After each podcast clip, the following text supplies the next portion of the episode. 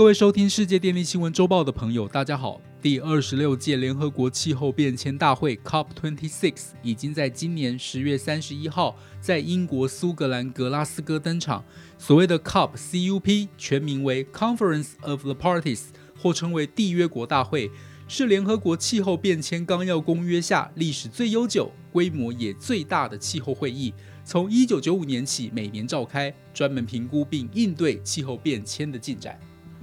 而原本去年就要举行，但因为新冠肺炎疫情顺延至今年的 COP26，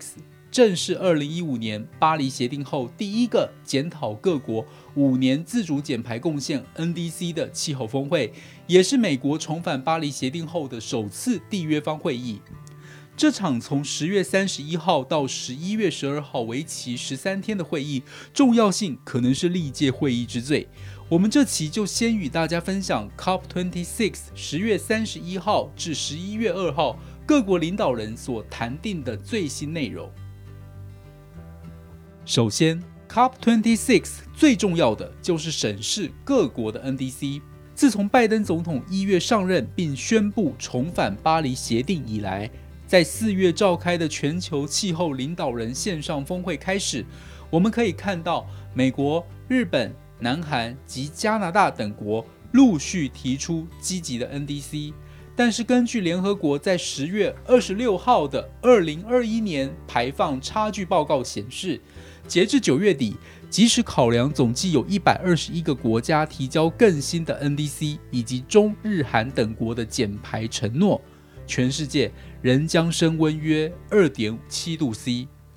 而如果各国的近零排放承诺有效执行的话，全球平均升温将降为二点二度 C，仍旧无法达成当初巴黎协定提出的二零五零年一点五度 C 以内的目标。另外，根据 IEA 最新的报告则显示，如果 COP26 所有国家的 NDC 和长期承诺都能履行，以及得到充分的支持，全球二零五零年年升温将从原本预测的二点一度 C 下降至一点八度 C。不管是从联合国或 IEA 的报告，都可以发现，要努力达到二零五零年一点五度 C 的升温目标，有它的困难。主要原因在于近年来气候异常、各国疫后复苏快速以及能源供应短缺等问题。因此，如果要达成巴黎协定目标，势必要更加的努力。然而，这次 COP26 排碳大国像是中国、俄罗斯等国的领袖都没有出席。或是像美国与印度虽然有出席，但是美国没有带来实质的礼物，而印度却提出了二零七零年才达到近零排放等等，都饱受外界的批评。接着，COP26 能否达成更多全球性的气候协议和共识，也是各方关注的焦点。本次会议目标分成下列四点：目标一，到二零五零年确保全球近零排放。以及一点五度 C 升温可以达成，要求各国提出符合二零五零年近零排放的二零三零年减排目标。各国必须加快淘汰煤炭，鼓励对再生能源的投资，减少森林砍伐，并加快向电动车的转型，来实现这些目标。根据我们前面所说，要在二零五零年达到一点五度 C 升温目标极为困难，必须要加倍的努力，尤其是化石燃料。像是天然气与煤炭将是未来目标达成与否的重要检视指标，因此这次 COP26 达成两项很重要的承诺，分别为：第一，淘汰煤炭，共四十多国承诺将逐步淘汰燃煤发电，并停止新建或投资燃煤电厂，当中有二十三个首次参与承诺的国家，包括波兰、越南等。这个协议促使了 COP26 主席 Alok Sharma 宣布，煤炭的终结即将到来。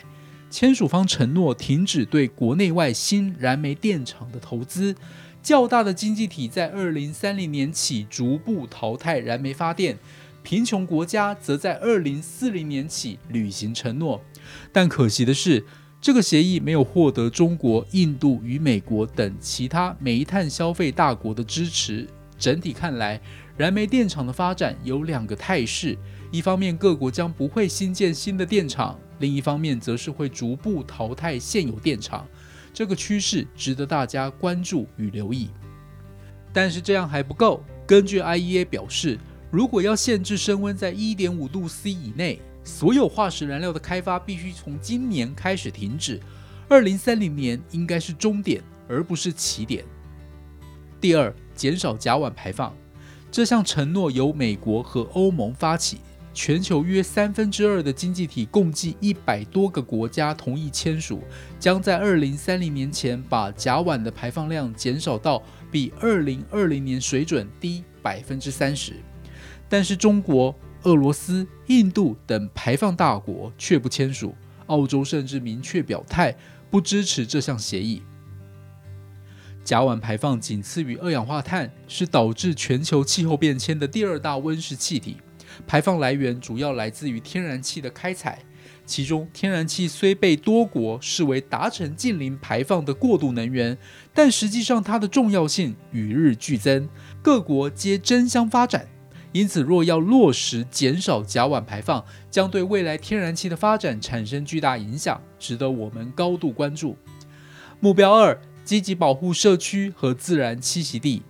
人类需要共同努力来支持和鼓励受气候变迁影响的国家保护和恢复生态体系，建立预警系统，并使基础设施和农业更具气候韧性，以避免失去家园、生计以及生命。本次 COP26 达成具指标性的重大协议，就是超过一百位国家领导人承诺在二零三零年终结并逆转森林的砍伐，包含巴西、印尼和刚果等热带雨林大国。据称，签署国加起来涵盖了全球百分之八十五的森林面积，也承诺投入一百四十亿英镑的公共和私人资金，推动森林保育。其中，印尼虽然一开始有签署协议，但是事后却反悔，认为迫使印尼在二零三零年达到森林零砍伐是不恰当和不公平的。印尼的发展绝不能以碳排放或森林砍伐的名义而停止。目标三，为开发中及落后国家筹措资金。从二零一五年巴黎协定开始，就有已开发国家。必须兑现每年筹集至少一千亿美元的承诺，但至今迟迟未兑现。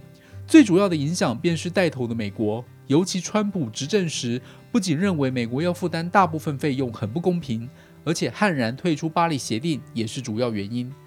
根据经济合作及发展组织 （OECD） 的最新数据显示，距离实现二零二零年筹集一千亿美元的目标，还有两百亿美元的缺口。如今正面的发展是，美国最近已经通过一点二兆美元的基础建设法案，加上日本、挪威、加拿大等国加码承诺提供资金，未来或许有望达成目标。这将使得开发中国家在有充裕资金下，启动适应气候变迁相关的政策与措施，并促进与全球各国携手合作，追求近零排放目标的共识。目标四，共同努力去实现成果。在 COP26 必须加快政府、企业与民间之间的合作，以更快速地处理气候危机。因此，全球共四十多位国家领袖签署了格拉斯哥突破协议，企图在2030年让清洁能源成为可负担、易取得和具有吸引力的选择，并建立投资人的信心。这项协议将使得国家和企业每年协同合作，加强气候行动。首先将针对五大部门，包含电力、运输、钢铁、氢能、农业，来大幅扩大和加速清洁技术的发展和部署，并在十年内低成本。而真正重要的是，必须核定巴黎协定规则手册。什么是巴黎协定规则手册呢？也就是实施巴黎协定所需的规则。虽然在2018年 COP24 完成并通过大部分规则，确立巴黎协定自2020年起开始实施，要求各国都必须落实所提出的 NDC，并每五年向上更新。然而，规则书却也遗漏了一些细项，尤其是当初没有共识或者还未发展成型的概念。例如，国际碳交易市场的执行机制与方式。综合以上报道，我们可以看到 COP26 很多国家领导人的承诺其实是偏向愿景式、口号式的，真正可以让各缔约国认同并发挥效用的，就是要依靠逐年检视各国 NDC 进度以及细部规范的巴黎协定规则手册。这也是这次 COP26 备受瞩目的重点之一。我们将在下一期与大家分享。以上是本周世界电力新闻周报的整理报道，国际上电力的大小事，我们会持续密切关注，并且跟大家分享。若喜欢我们的频道，欢迎与好朋友分享哦。我们下次再见。